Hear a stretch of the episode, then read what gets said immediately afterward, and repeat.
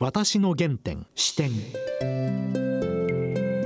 全国の皆さんご機嫌いかがでしょうか？よう千円です。梅原由香です。今回のゲストは自衛隊元海将で金沢工業大学大学院教授の伊藤俊之先生です。伊藤先生が以前この番組よくいらっしゃいまして、はい、あの頃は日本の危機管理のこと、うん、あとアジアの安全保障でいろいろお話しましたが、はい、で実は伊藤先生があの9.11の時ですねちょうどアメリカの日本大使館の駐在部官でいらっしゃいましてですからまさにこの頃起きたこのアフガニスタン問題の原点である9.1の時からアメリカとアフガニスタンの関わりを見てたんですよ。それに合わせて今日は、このカブルーの陥落とタリバン政権が今後どうなるかを聞きたいと思います。はい、それでは私の原点視点進めてまいります。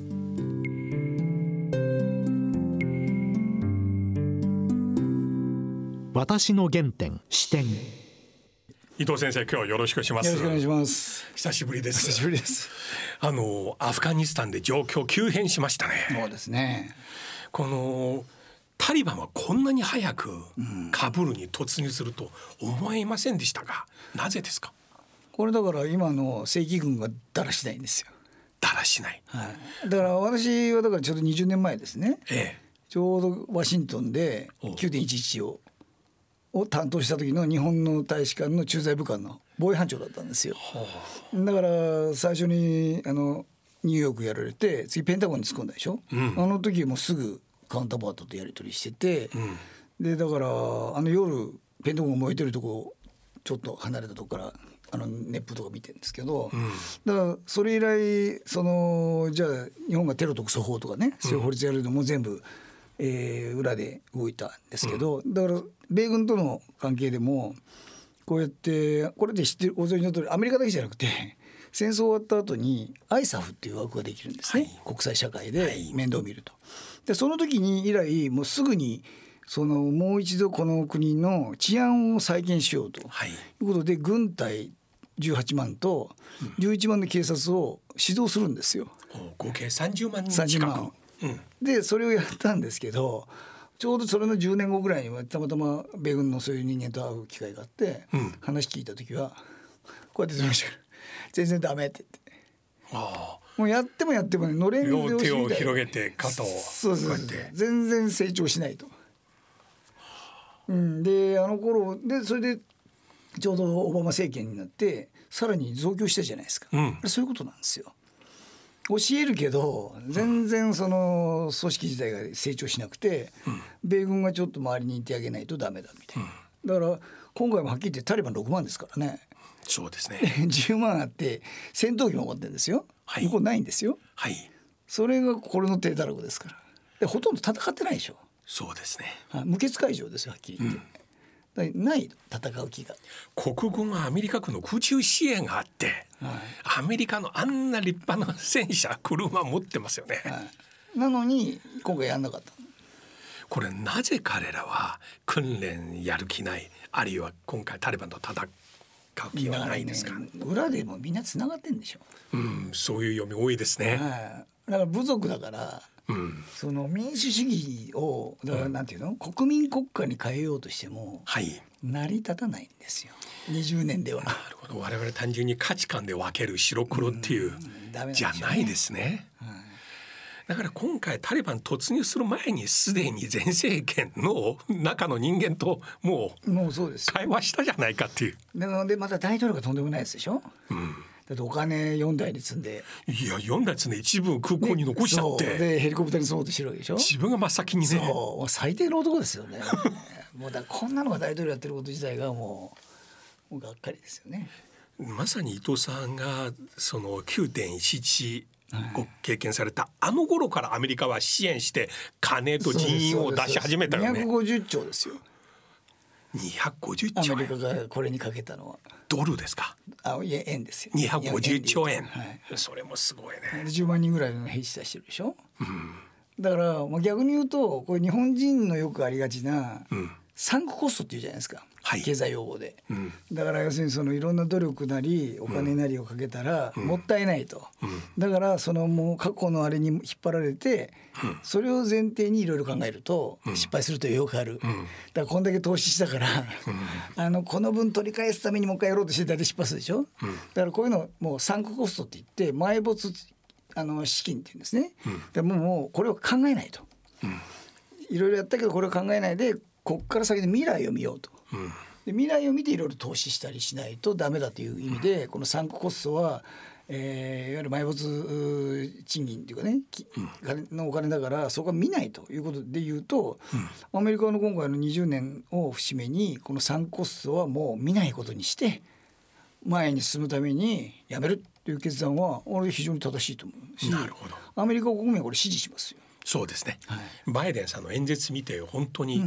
理解できる感じしますね、うん、あ立派ですよね。あれは我々あそこで国家を構築する政治制度を作ることではないないんですよ。アメリカにテロの温床を潰すと。でアメリカにテロが来ないようにするために20年やったんだっていうことで、パッとあれで説明しましたもんね。言葉があるから立派ですよ、うん、その意思表示重要ですね。そうです。でこれからアメリカ国際社会における責任はここまでです。そうです。これから先ではないと。そうですそうです、うん、アメリカ人の多くのアメリカ人もそう思ってるんですよ、うん、だから共和党が今回ウェーって言ってますけどもともとトランプさんがやったんですから、あんたが言うたらあかんって。ですよね。ポンペオさんすでにはタリバンと会談しましたもんねあの時。そうですだからもうまあ半分分かってたんでしょうねただあんなに簡単にとは思ってなかったんですちょっとかっこ悪かったね。うん。あんなに簡単に崩れるとは思わなかったでしょうね。よく皆さんねこの23日1975年7月30日の最後ミス最後の最後と似てる。だけど南ベトナム軍はこれほどではなかったよ結構戦ったよね。そうですそんなあまりひどいですよね。これは国軍のレベル。国家の手をなしてないってことですよ。国際社会の支援とかあれ腐敗したじゃないかあの大統領持っていくか、お金を見ると。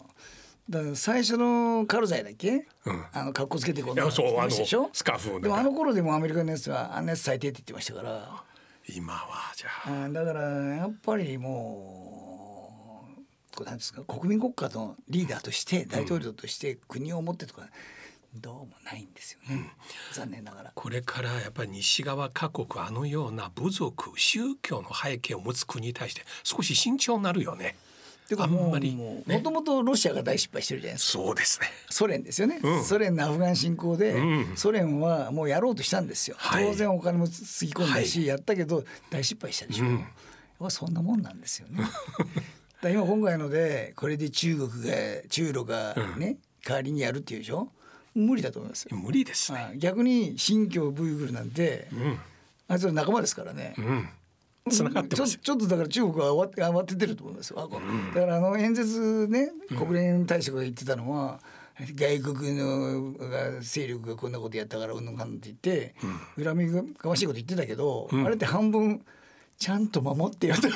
そうです。っていうことですよねあれ。だから来ちゃうじゃない中国にって感じだと思います。今日先ほど中国の外務大臣の王毅さんのコメント見たらこのカブルのアフガニスタンの状況はアメリカ軍のこの早すぎる撤退の責任だと、だから逆に困っちゃったんですよ。そう。急に。やばいと思ってるんですよ。撤退しちゃって。そう。あかんこれ来るじゃんうちにとうん、結局社会主義もダメだったソビエト、ね、今度こちら民主主義単純民主主義もダメだった、うん、もう、ね、しばらくもだから中国がどれだけいろんな手使ってもそもそもイスラムっていうかね、うん、それに対して弾圧してるわけじゃないですか、そんなの言うこと聞くわけないんですよ、だから本当に国際社会がみんなでやらないと、ああかんでしょうね。ちなみに今各国が自国の外交スタッフ外交官大使館の皆さん撤退させてますよね。日本は今アフガニスタンにどのぐらいの法人がいらっしゃいますかね？そんなにいないと思いますよ。ああ、主に大使館員。大使館員とあとは JICA っていうかそういう支援の人たちだから、うん、多分ね何十人という世界じゃないですか。大使館自体もちっちゃいからね。なるほど。だから、なんか。もしかしたらね本当は政府専用機とかね、送ってもよかったんだけど今のところそういうことになってないでしょ。うん、でそれでなんとかなるって言ってるのは多分逃げる算段はもうついてるエヴァゲートエヴァゲートで許算段はついてるってことでしょうけど、ね、そういう時は例えばアメリカやあるいはドイツ他の国の便で、はい、もうそういう調整がついてると思いますよ。なるほど。はい、本当にね出せばかっこいいのよね。こういう時法律の縛りとかではない。もうもうこれは出せるんです。です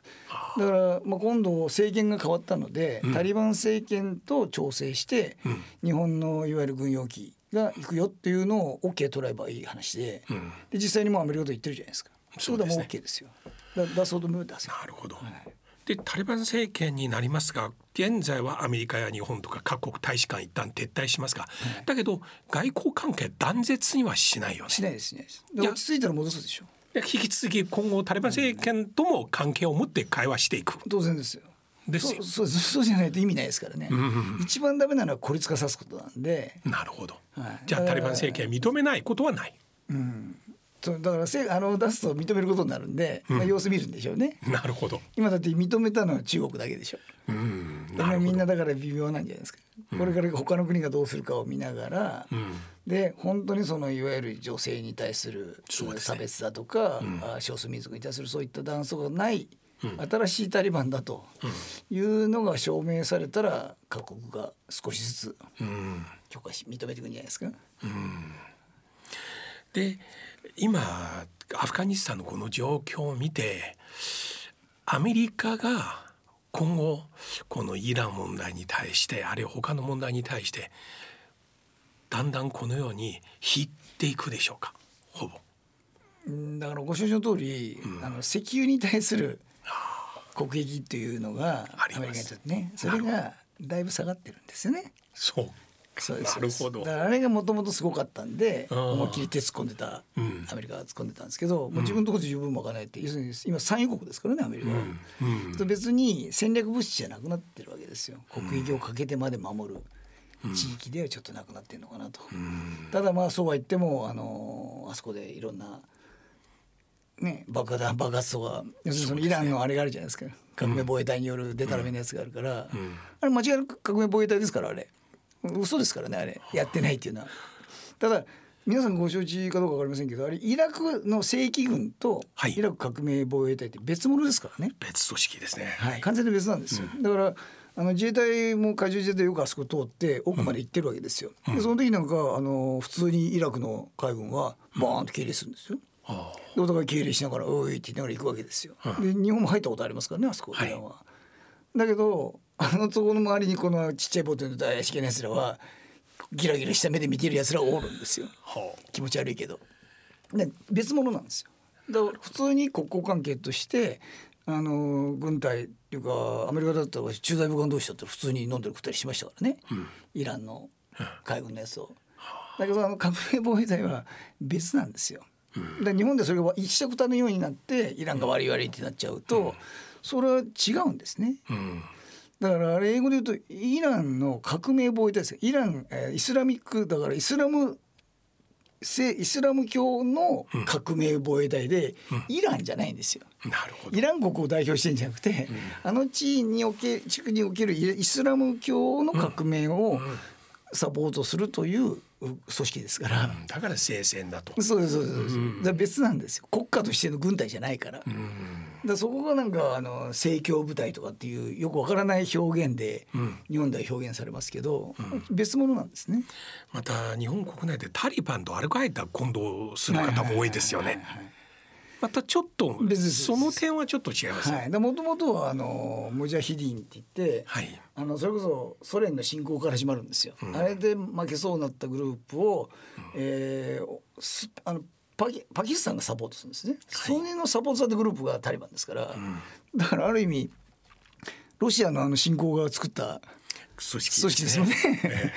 でアルカイダはそうじゃなくて別のところにいる、はい、あのででそこがある意味テロテロテロ要員養成学校みたいになって、でそこのメンバーがアメリカを叩いた。ちゃったという、形ですからね、うん、だからそれのだからその親は親が悪いと言ってアメリカはタリバンを征伐したんですけどまあしぶといというか戻っちゃったですね。うん。今このアフガニスタンの状況もそうですけど日本国内ではこのコロナがねそうですね。もう危機管理の視点からご覧になってどうですか？この1年半以上の政府が取った対応。だから本当はシャットダウンするならあのーうん、止めるなら全部号令かけて、うん、ね、ピタッと止めると、うん、まさに中国や台湾やいろんなところ当たり前にやるじゃないですか、ブロッケージ、だから水際作戦やるなら本当に止めるとかね。そうですね。というのを本当号令かければいい話なんですよね。だけどなんか人権に引っかかるとか、うん、なんとかかんとか言って多分外国の方から見たら変な国って思いますよね。あれ日本の概念でおかしくてそういうことをやると人権侵害だとか、うん、憲法違反だとかって言うでしょ、うん、それそれって目的のためにやることであって、うん、でその責任は政府が負いますってやるなら、その方が責任の所在が明確になる話なんですね。でそれをでその分止めるので、えー、必要最低限の生活ができるように支援しますと。だこのパッケージとして全部止める。その代わり支援するからっていうのを国がピシッと出せば、うん、仮にそれは反対意見はあるかもしれないけど、うん、あるいは野党だって賛成すると思いますよ。うん、それ普通の国みんなそうじゃないですか。そうですね。ねだそれができないこと自体がなんとなく結局国民に自助を自分で頑張ってくださいって言っていることにひっり返っちゃってるから、はい、そうですこれ責任の所在が逆になってるんですよね。その通りです。だから本末転倒の議論が、普通に人権侵害があるからって言ってその方がよっぽど人権問題なんですけど。変な国になってますよね。今になって福井県は野戦病院のような病院、今作りましたよね、実は東京都もお台場でもう去年の時代某財団がもう作りましたよ。でちゃんと一つ一つあのそのような屏風ではないけどあの臨時のものね、壁をね分けて。だけどプライバシーの権利が侵害されてるとか、ね、という話が本当に不毛の議論。人権の中で一番重要なのは生命権ですよ。生命権から上乗せて、ね、次はもちろん表現の権利もあるけどプライバシー、ね、第一はまずまず生きる権利、ね、食住でちゃんとね面倒見ると。生存権ですからね。えーだからあの中国なんかよく今人権で叩かれるじゃないですか。叩かれると今度あれで弁解するよね。そう。いやいや我々にとっての人権とは生存権ですと。あではちょっと確かに確かにその通りですよ。でもあれは中国の皆さん怒るんです実はああいうふうによると、ちょっと。生存権ね、うん、で発展権と生存権って言ってるでしょ 中国。ね、いやいや自由もあるやろと。発言の自由は、ね、あれが一番頭にくるセリフなんですよ。発言権の自由は言わないのね。それは贅沢だって言うじゃないですか、うん、でも日本こっから入るでしょ本来生存権が根っこにあるんだから、これが人権のもとであるのは間違いないんですよ、最低限の、あのー、まさになんですか、あのー、モチベーションのねあれと同じですよね。だから衛生衛生要因ですよ、だからそこを確保するためにブロックするっていうのはありなんですよね、ところこの国はなぜかそれは人権とか、プライバシーとか言ってもう本末転倒の議論になるのが見てて。悲しいですよね。1年半を見て明らかに有効な手はね一つは大規模な PCR 検査。そうですね例えばどっかオフィスビル一人でも出たらビル全体あるいは街に出たらもう街全体即全員検査これ熱が出てから どっか保健所に電話して検査をお願いするじゃもう遅いです2点目は早期隔離でそういうことになるとやはりね公的医療資源。そうですね、だからあのダイヤモンド号っていう船に対してあれは後半自衛隊員が船に乗って、ね、あれはしたがって自衛隊の接種センターもそうですがこういう時こそ非常事態だから、こう国が行政が動かすだから平時から持つ縦割り行政だからなんですよ。うん。これこれって厚労省がの仕切りになるでしょ、うん、厚労省という役所は、うん、今言ったようなこれ作戦というかオペレーションですよね。こうやって並ばせてなんとかとか、うん、全くやったことのない役所なんですよ。はあ。だから許認可を与えたりね上から目線でやってるだけでしょ、うん、だからこの人たちにそういうなんていうの？こうオペレーションルームなりこういう作戦をやりましょうって言っても作れないんですよ組織構築すらできない。だからその PCR ねあれだって安倍総理は1月の段階で1万件毎日やれるようにしろって号令してるんですよ。でもそれができたら1年半後ぐらいじゃないですか 全部だから言うこと聞いてないんですよ。だから多分あの総理なりに言われてもそれ誰がやるんだろうみたいな顔してるわけですよ。うん、で厚労大臣が言っても全然聞かない、うん、っていうのがずっとダラダラダラダラ来てて、これのこの結果なんですよ。本来国が負う義務国がやるべきこと例えば救急体制、はいはい、あるいは公的医療。これは全部今ない。ないんですよ。ないですないですもうとても先進国と言えないぐらいの恥ずかしい状況に今なってる、もう救急100件ぐらい壊れて断れて入院する病院ないとか、ね、だからめっちゃ普通の民間病院空いてますからね。そう。国民の分母から見た病院のベッド数は決して少なくない。なんですよ。でこういうことを教訓としてこれからですねやはり公的医療体制あるいは緊急時の自衛隊による医療の出動そうですね。これが必要ですよ。当然です。だからまあやっとその外交と安保に関しては、うん、その NSC というですね、うん。国家安全保障局というものが官邸にできました。うん、あれの医療あの感染病版がなきゃいかんのですよ。だから本来あれも安全保障ですからね。だからあそこが使わなきゃいけない。だからあそこ厚労省の人間いないいないですからね。だから一言が満載 でやってきたんですね。1年半前にあの軍事評論家の伊藤さんもお知り合いである田岡俊二さんがこの番組いらっしゃって、去年の3月ですよもう中古でもいいから医療船を買うとっていう話あったんですよね議論あったんで結局それも 新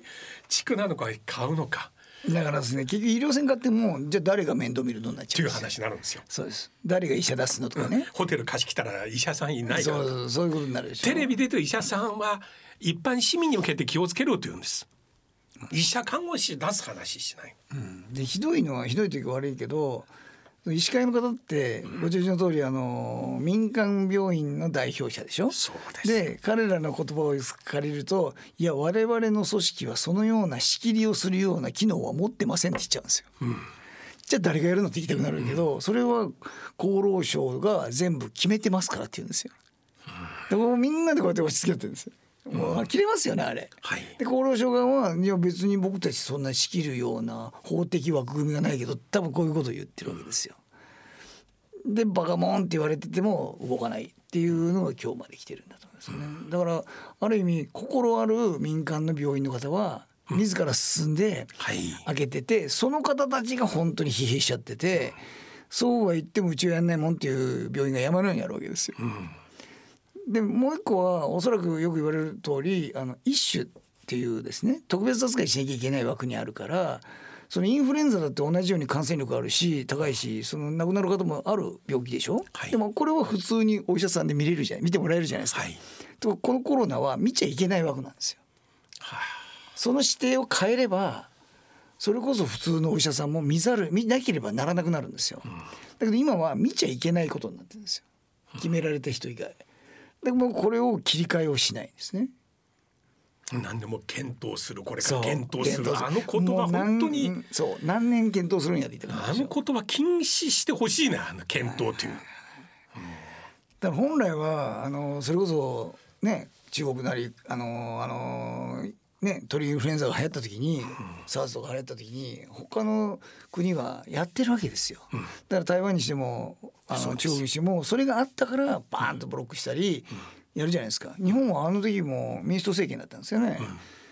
法律まで作ったけど特措法まで作ったけど結局役所が何にも深く突っ込んでないんですよ、うん、だから何もできなかったんですねあの時作っとけば今回のようにもうちょい動く、うん、今回やっとご承知の通りあのー、レムベシですか？あの病あの2つ混合すれば治るのができたんでそれをだから集中的にみんなを集めてそこで打つようにするとかやっと今こうやって動きが出てきちゃうじゃないですか。2年経って。だからまあこれで要は今までのままじゃダメだなというのでやっと形ができてくるんでしょうね。緊急事態体制が。お医者さんたちの。だんだん緊急事態宣言という言葉に対して。ほぼ意味ないですあれは、うん、お医者さんの体制の緊急体制をしてほしいですよね、うん、国民じゃないから。人流関係ないと思いますよ、テレビ見て一番イライラしてるのは常に国民に対して気をつけろと、はいはい、もう人流人流の話するんですよ、その前に医療体制作り直してって言いたいですよね行政が出動してほしい。行政ができることをやってほしい。で行政でできるんですよ。その気になれば、うん、ねそれをなんでみたいなだって最初にあったのがだから文科省のいわゆる大学病院ってあるじゃないですか、うん、あの医科大とか、うん、そこは文科省の仕切りだから。そうです。でやんなかったでしょ？PCR 設備あるのに、ね、のに。注射も打てるのに。だからもう漫画みたいですよねあれ聞いて本当に漫画みたいよ、ね、もうまさに「シン・ゴジラ」が上陸する時の状況ですよ。もうあれはもう刑事上のね概念の論争。うん。もうひどいね、うちはこの縦割りの組織だからっていやいや国民見ろよって言いたいですよね、うん、だからデジタルが遅れてるとかいろいろ言ってるけども まさにこのシステムが仕組みが。そうですね、うん、まだ今回のでちょっとは考え出したんじゃないですか。そこまでアホやないと思いますよ私。きっかけになるんですかね。やっと動き出してるじゃないですか。その大量に集めてやるとかですね。いやこれから自民党総裁選また衆議院選挙、うんこういう声が反映されるかね。いやしてもらわないと。だからまあこのままいくとあれですよね。もうあのー、総裁選をやるってこと方向でしょ？うん、先にね。ねってことは菅さんが変わるってことですよ。なるほど。はい。なければ本当は今までの最初の野党も早く解散をするそれを菅さんでや,、やることになるから。うんね、ただ次も菅政権になるでしょ、うん、だけど総裁選を先にやるっていうことは、うん、菅さん変えるかどうかそこで考えようってことですから、うん、今まで30何パーセントでしょ？これはちょっとこのままじゃ選挙戦えないという自民党多くなってるんですよね。言葉に力を持ってる人行動力を持ってる人今みんなそれだけ求めてます、はい。だから言葉ですよね特に、うん。だ分からんですもんね今。申し訳ないけど読み間違えたり呼び飛ばすし。いや伊藤さん。これから状況本当に目が離せません。もうアフガニスタンもアジアの安全保障もいろいろある中ぜひこの番組また来てください。いいはい、よろしくお願いします、はい、よろしくお願いします。私の原点視点いや伊藤先生が番組の中で、バイデン大統領の今回タリバンのかぶる侵攻に関する記者会見、高く評価しました。これ立派だと。もう前からそうおっしゃるべきだと、私も同感ですね。これまでアメリカはとにかく国際警察としてもちろん世界でいろいろところで民主主義を普及させたいっていうことはいいですけれどもだけどその国の文化や歴史、宗教の背景などを理解した上でやらないと